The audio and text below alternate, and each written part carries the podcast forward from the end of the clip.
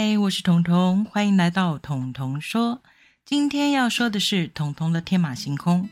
今天的主题是什么呢？哎呀，什么缺陷？那叫做特点。对我们今天要来谈的就是很多人很在意的人生中的缺陷。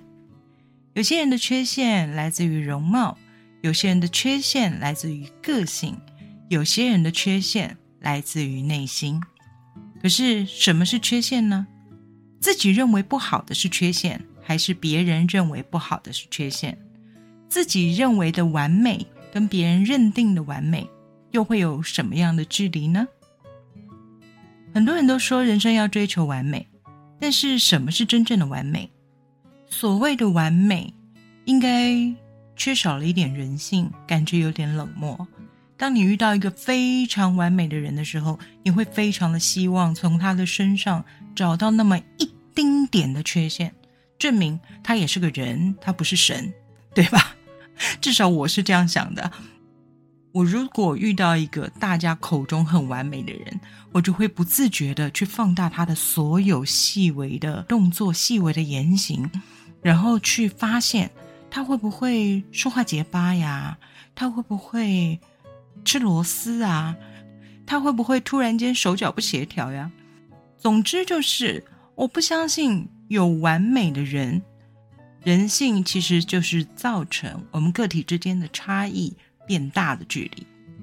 怎么说？一个内向的人跟一个外向的人，一个害羞的人跟一个活泼的人，这两种人都是人呢。人家讲一种米养百种人。哦，现在已经不止了。我们不只有米，我们还有小麦，我们还有马铃薯这些作为主食，所以已经不是一种米养百种人，而是各种食物养各式各样的人。那么每个人之间对于完美的定义又会是一样的吗？有些人觉得物质生活要丰沛，那才叫做完美的生活；有些人追求精神上的完美，但是。真的有完美吗？这个世界上真的有完美吗？维纳斯啊，维纳斯，维纳斯是美的象征。但你有没有注意到，维纳斯的雕像都是断臂？为什么呢？完美的话，不是应该给他一双手吗？如果要要求完美的话，他又是美的化身，那应该要有一双手啊。可是为什么断臂的维纳斯却成为美学中标准的缺陷美呢？对。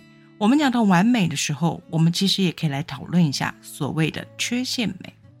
有些人觉得胎记是一种缺陷，可是有一个很浪漫的传说，胎记是前世不舍你的人为你留下的眼泪，在你身上做了记号，好让他在来世一眼见到你就能认出你。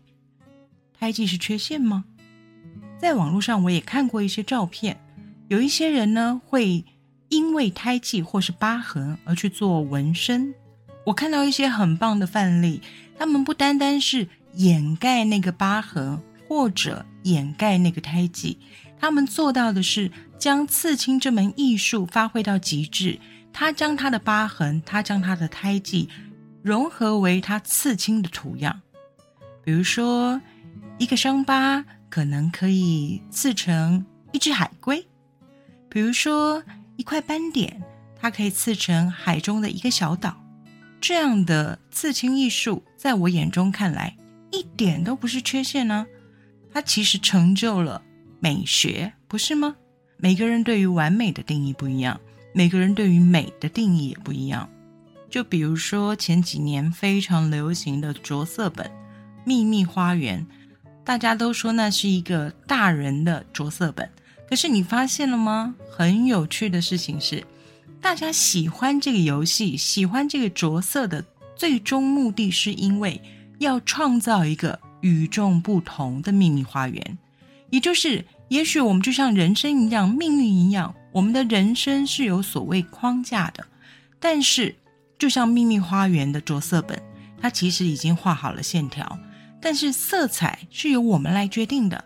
你可以决定饱满的色调，你可以决定渐层的色系，你可以决定你的花园要是红的、黄的、蓝的，你也可以决定你的花园要是紫的、绿的、黑的。没有对错，没有所谓正解，因为你心里的秘密花园就是你心目中的完美。有些人追求完美，是因为从小被父母制约了，父母告诉他什么事情都要做到尽善尽美，什么事情都要做到非常的完美，课业要拿到第一名，运动要拿到第一名，美术要拿到第一名。各式各样，生活中只要有所谓的竞赛，都应该拿到第一名。所谓的第一名才叫做完美，但真的是这样吗？这种被父母制约的小孩，长大了以后追求完美的时候，他们真的了解所谓的完美是什么吗？其实我觉得很多人在讲自己的缺陷，比如说我长得不够高，我长得不够漂亮，我的声音不够好听，嗯，我的头脑不太好。我不太会念书，各式各样，很多人会觉得自己有很多的缺陷。当然，也有一些人可能很不幸的，天生出生的时候，他的肢体就有些残缺，或者有一些先天上的疾病。但是，这些真的都是缺陷吗？你知道吗？双眼皮跟酒窝，对，就是你想的，漂漂亮亮的、大大的双眼皮，深深的、可爱的酒窝。这其实都是一种皮肤上的缺陷而造成的，你想过吗？你认为很漂亮的双眼皮，你认为很漂亮的酒窝，其实是皮肤的缺陷哦，这是有医学根据的。也就是我们脸部的肌肉没有办法达成完全的协调的时候，你会出现酒窝。同样的道理也可以应用在双眼皮上面。所以，其实现在人追求的美学里面，其实。双眼皮跟酒窝就是所谓的缺陷美，但我今天不想讨论缺陷美，因为我觉得什么叫缺陷啊？那叫一种特色啊！你看哦，我遇见过患有自闭症的朋友，我身边有雅斯伯格症的朋友，你发现了吗？他们在看待这个世界的角度真的跟我们有所不同诶。他可以专注在一件事情上面，然后在里面得到非常复杂分析，里面非常复杂，但我们无法理解的逻辑跟顺序。他们甚至可能在我们看到的只是红色的时候，他们看到的是各式各样不同层次的红色。他们对于色彩的敏锐、声音的敏锐，甚至于其他各方面的才能。很可能都是我们所不知道的聋哑人士，看似是缺点，但你有没有想过，因为他们的聋哑，所以他们必须要学会手语来沟通，而手语的美，是我们大多数人不能理解的哦。手语对他们而言，不单单只是沟通的工具，同时也传达了美。还有像盲人。盲人看不见，所以通常盲人会拥有更敏感的听觉。比如说，又瞎又聋又哑的海伦·凯勒，他失去了视觉，他失去了听觉，于是他没有办法说话。而这个时候呢，他的手语老师利用触觉带他认识这个世界。你看，失去听觉，失去视觉，我们还有触觉啊。人真的是很奇特的生物，对吧？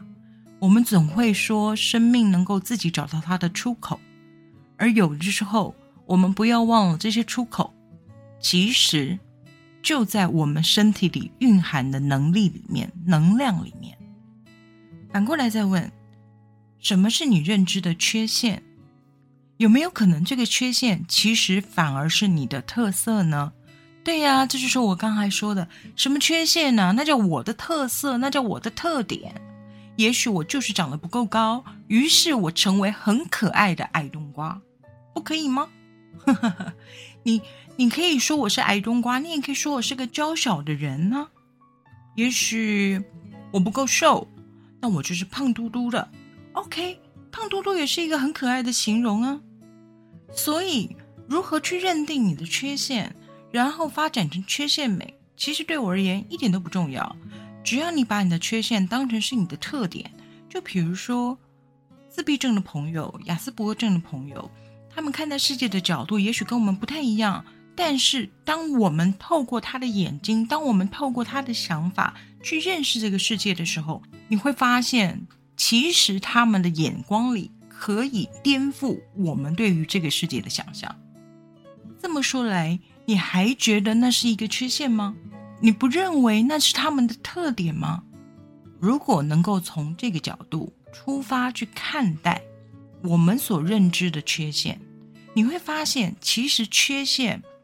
真的一定是缺陷。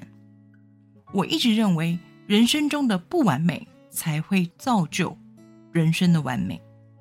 因为我们是人，因为我们有人性，因为我们有那么一点点小瑕疵，所以我们变得与众不同。这不就是我们个人的特点、我们的特色、我们的特质吗？希望这一集能颠覆你对于缺陷的看法。所以不要再在意自己有个小雀斑喽。因为你知道吗？在挪威，挪威认定有雀斑是美的象征呢。所以，如果你是有雀斑的朋友，有没有想过移民去挪威呢？你在那里可是美人哦。呵 呵什么是缺陷？不，那叫特点。对，希望你们记得不要再执着于自己所谓的缺陷，要把它想成那是你的特色、你的特点，这样日子会变得很有趣哦。彤彤的天马行空。我们下次再见。